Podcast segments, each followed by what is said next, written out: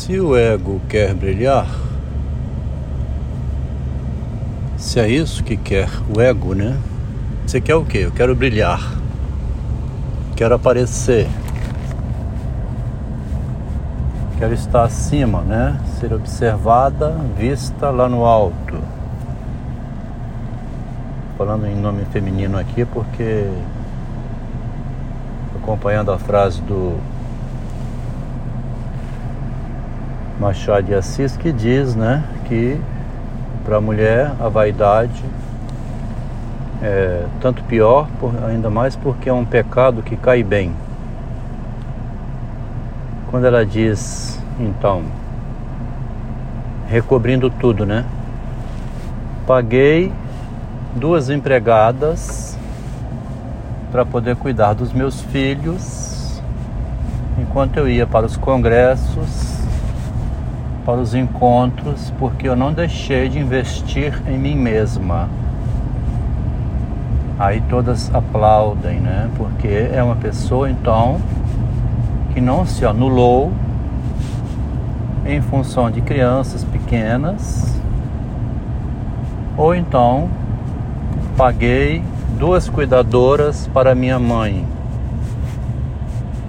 porque não podia deixar de comparecer a um congresso do CISV.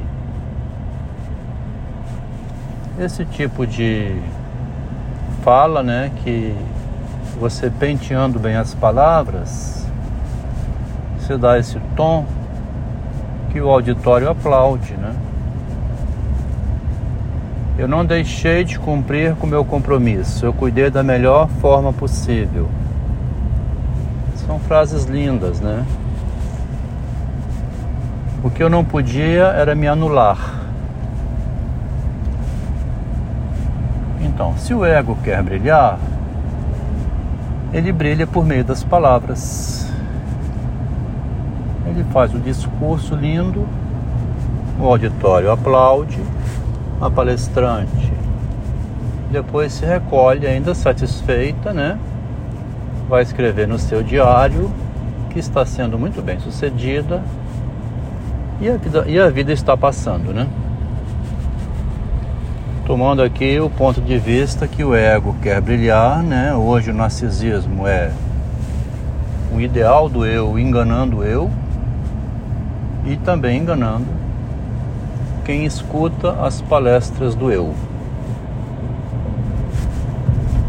O lado completamente contrário a esse, o oposto a esse, né? É aquele lado que valoriza a vida humana em primeiro lugar.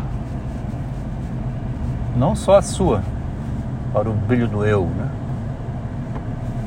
Mas a vida do neto, do filho, da sogra, do sogro, a vida do homem, né? Esse é o pensamento médico, né? Vem lá do juramento de Hipócrates, que a gente viu no Covid. Na época do Covid, a pessoa sacrificava a família, arriscava a morte, como muita gente morreu, para trabalhar em benefício da humanidade. Naquele momento, eu em casa com minha esposa, uma pessoa extremamente pensadora somente de si mesma, né? Aquela dali é o tipo da pessoa que pensa assim: o ego quer brilhar. Acima de tudo, meu eu, né? Acima do meu marido. Eu sou o mais importante de todos e todas. Conversando com ela dentro de casa, falava assim: engraçado, né? Se eu fosse médico numa hora dessa, eu desertava da profissão. Porque você vai salvar pessoas anônimas, né? Não é familiar. Você vai lá para o hospital, dá a sua vida igual um soldado no exército, né? Perde seus parentes, perde sua mãe, sua mulher, seu filho, seu marido. Nesse sentido, de o meu questionamento, o ego não iria querer brilhar socialmente, né, para ser ovacionado, aplaudido e deixar, né, seus familiares depois desprotegidos. Estou colocando isso pelo ponto de vista masculino do pai de família, né? Que uma senhora numa palestra disse, foi distribuído aqui no privado. O homem, o pai, né, o marido, quer proteger a esposa e os filhos e os membros da família. Tá?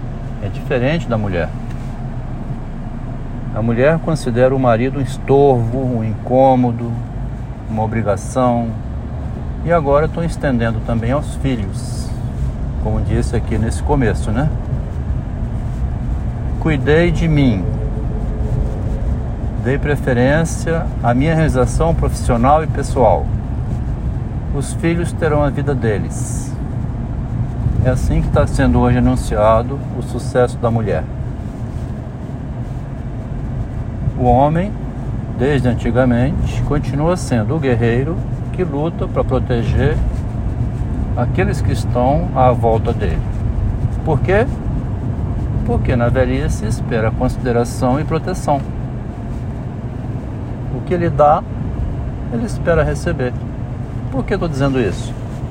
Porque mesmo uma pessoa caquética já, né, velhinha, é um ser humano ainda vivo é uma memória, né?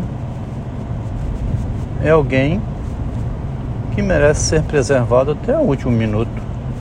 Eu levava meu notebook, ficava na casa da minha mãe, enferma, né? De câncer do pulmão. Ficava ali digitando, aí vinha a empregada, trazia um café, almoçava. Também eu tinha tempo para isso, devo dizer, né? Mas não é só porque eu tinha tempo não, é porque eu reservava esse tempo. Podia ir para outros lugares, né? Com dinheiro podia viajar, né? Como diz.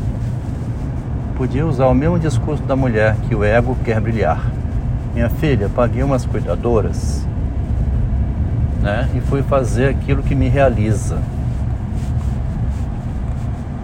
A diferença é que a minha mãe é a mulher que cuidou de oito filhos nunca pensou dessa maneira, primeiro viajar ou primeiro fazer o ego dela brilhar. A preocupação dela do início ao fim foi cuidar do marido e da família, assim como do meu pai. Você é responsável por aquelas pessoas que moram com você ali, né? Não é a sociedade que vai entrar lá em casa e proteger meu netinho autista. Então a reflexão é, procede porque Imagina bem, 65 anos. Daqui a pouco me despedindo da vida. É, uma pessoa que lutou uma vida inteira também não merece ter companhia no final, não? Vai ser colocado no asilo porque o ego da esposa quer brilhar? Ele que promoveu sua mulher, né? a ter renda, exercer o que gostava na vida, agora é a minha vez de brilhar. O ego quer ter sucesso, quer ser reconhecido. Quer dizer, é o contrário, né? Você teria que ter agora a companhia de alguém que estivesse ao seu lado nesses minutos finais e nessa companhia de despedida pudesse transmitir o que construiu em vida. É a filosofia existencial de Kierkegaard, isso aí. Ele quando descobriu que a linguagem é toda uma burocracia só, ele foi fazer da filosofia existencial dele uma declaração de guerra pós-morte. Não acreditem em Bíblia, não acreditem em vida após a morte. Empresário, bem sucedido na vida, ou não, um pai de família, como meu pai, aquele homem bruto, né? Sem educação, sem formação escolar nenhuma, não sabia ler. Ele deve deixar um registro de como eu fiz para que meus oito filhos viessem de uma roça, de um mato, da pobreza e tivessem o sucesso que tiveram. Essa é a filosofia existencial do Kierkegaard.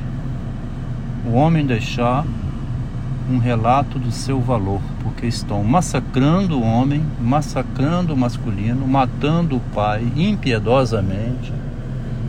A psicanálise vem denunciando isso. É o fim da função paterna. Querem acabar com o homem corajoso. Que se não fosse o meu pai, aquele homem corajoso, a gente hoje seria o que lá na roça? Aqueles jagunços, né? Eles estão querendo acabar com esse homem. A minha mãe sempre reconheceu: se não fosse seu pai, nós estaríamos todos lá no mato até hoje. Esse homem aí, o feminismo quer destruir. Elas dizem assim, quando postam uma foto da minha mãe com oito filhos: Coitada dessa senhora, naquele tempo não podia estudar, naquele tempo a mulher não podia ter uma profissão Vê que filharada, oito filhos. Eu botei isso, tem uma Dilma no grupo lá do meu Facebook que vendo a foto falou assim, nossa, eu tive um e acho muito. Coitada dessa senhora. Não devia ter televisão na época. Essas conversas assim que são fora da realidade, né? A minha mãe foi muito feliz, morreu com 89 anos sofreu pra caramba, mas também foi feliz com os filhos que teve, né? Quer dizer, se não tiver um homem aqui na Terra que faça esse relatório da necessidade do homem corajoso para ter a sua família, a humanidade corre perigo de acabar, né?